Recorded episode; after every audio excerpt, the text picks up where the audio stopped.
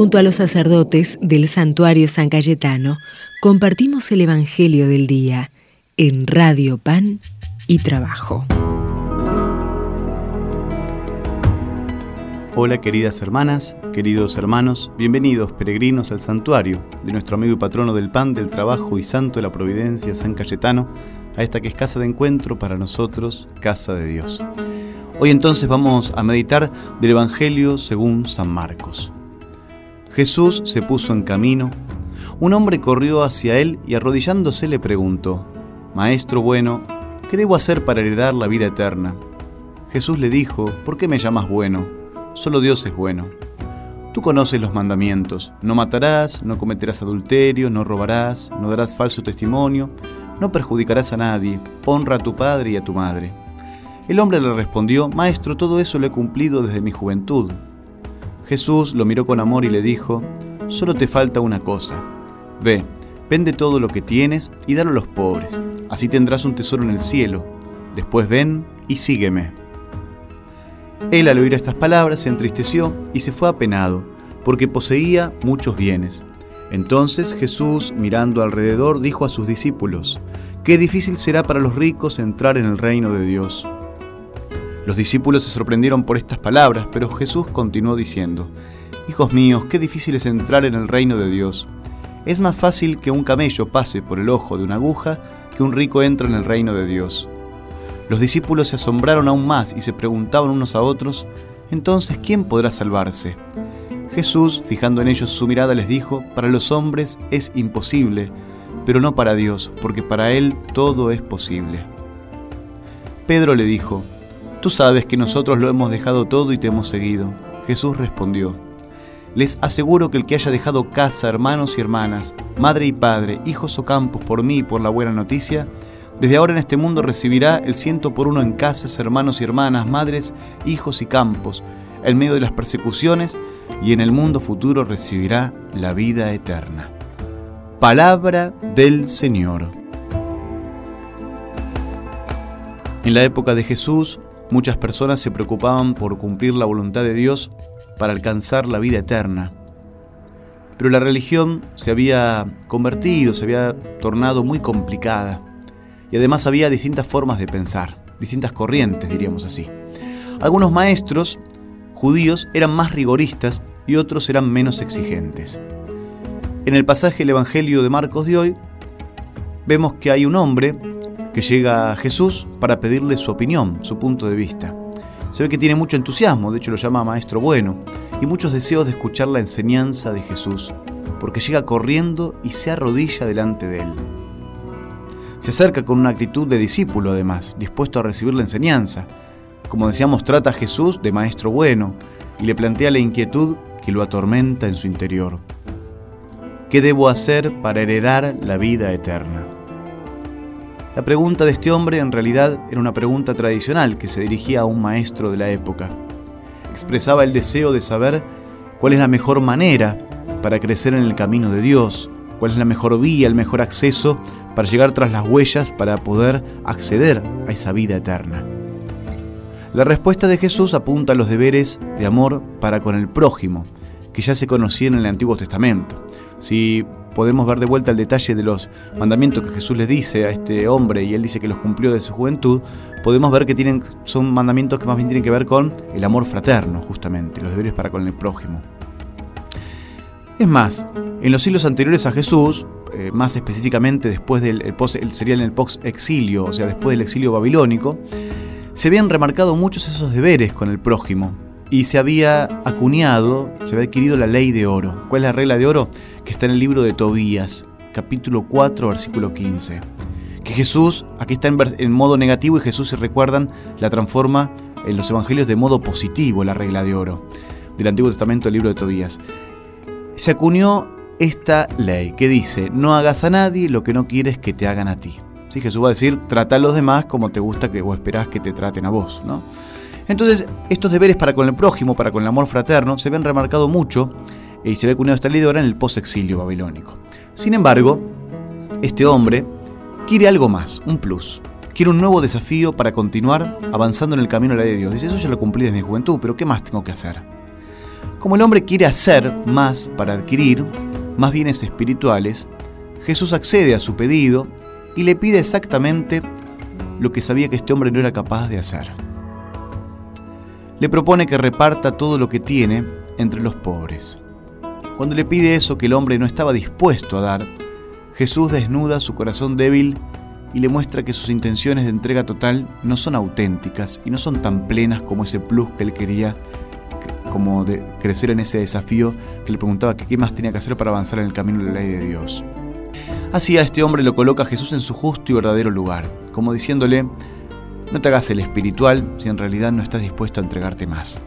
Lo espiritual para dar la vida eterna va de la mano traducida en gestos y obras, actitudes concretas del día a día en nuestro testimonio, donde los demás tienen que reconocernos discípulos de Jesús. ¿Y en qué nos tienen que reconocer los demás como discípulos de Jesús? En el amor que nos tengamos unos a otros, dice Jesús en el Evangelio de Juan. Por eso el hombre que llegó corriendo entusiasmado se va ahora entristecido y apenado, relata Marcos en el versículo 22. Qué contraste, ¿no? Llegó corriendo entusiasmado y se arrodilla ante Jesús, Maestro bueno, como adulando a Jesús y aquí de repente se entristece y se apena y se va. Conviene hacer una aclaración. Jesús le pide que reparta todo entre los pobres, pero no para alcanzar la vida eterna. Para eso basta cumplir los mandamientos. Es decir, si nos quedamos solamente en el modo rigorista o legalista de la, de la ley, digamos, de cumplir los mandamientos, con solo cumplir los mandamientos uno hereda la vida eterna, alcanza la vida eterna. Pero Jesús le pide que reparta todo entre los pobres. ¿Para qué? El despojo total que pide Jesús es para los que están dispuestos a algo más, a un plus, a una felicidad mayor, y además de la vida eterna quieren un tesoro en el cielo. Muchas veces pasamos por alto este detalle del Evangelio, pero miren que en la vida cristiana tiene un detalle que se distingue de lo anterior. Con cumplir los mandamientos ya accedemos a la vida eterna. Ahora bien, según el Evangelio y la revelación que Jesús nos vino a manifestar, para tener un tesoro en el cielo hay que vender todo estar dispuesto a algo más, ese plus, y darlo a los pobres. Desprendernos, confiar en Dios, despojarnos totalmente de nosotros mismos. Al que acepte este desafío, que incluye no solo desprenderse de los bienes, sino la renuncia interior a toda forma de dominio y posesión, no solo se le promete la recompensa del cielo, también se le promete una plenitud terrena, ya aquí y ahora, donde no falta nada de lo que se necesita para ser verdaderamente feliz. Cuando Jesús promete el ciento por uno, está claro que no se lo puede tomar al pie de la letra. Por ejemplo, nadie va a recibir el ciento por uno en madres.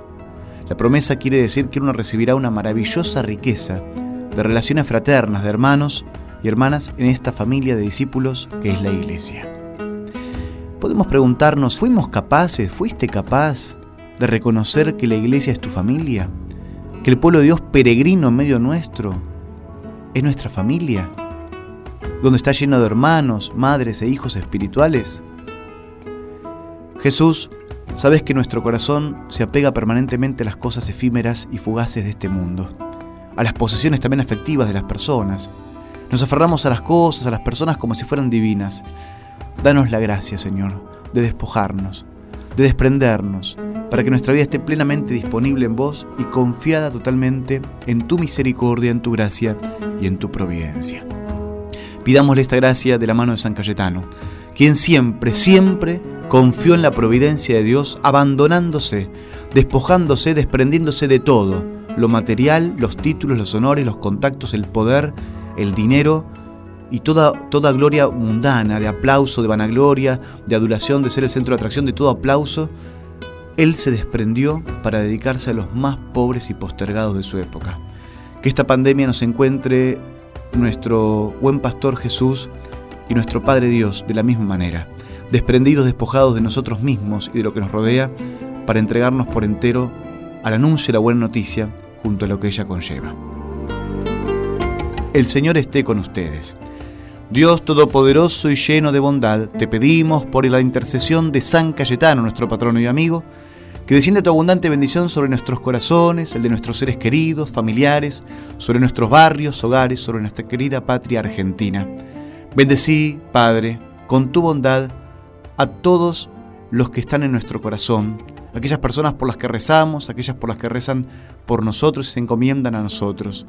Dios Todopoderoso, bendecí todo lo que tengamos en este momento en nuestras manos, para que cada vez que nos confiemos a vos con fe y devoción alcancemos tu gracia y providencia. Te lo pedimos a vos que sos Padre, Hijo y Espíritu Santo. Amén. Hasta pronto, hermanas y hermanos. Caminar de cara a Dios de tu mano,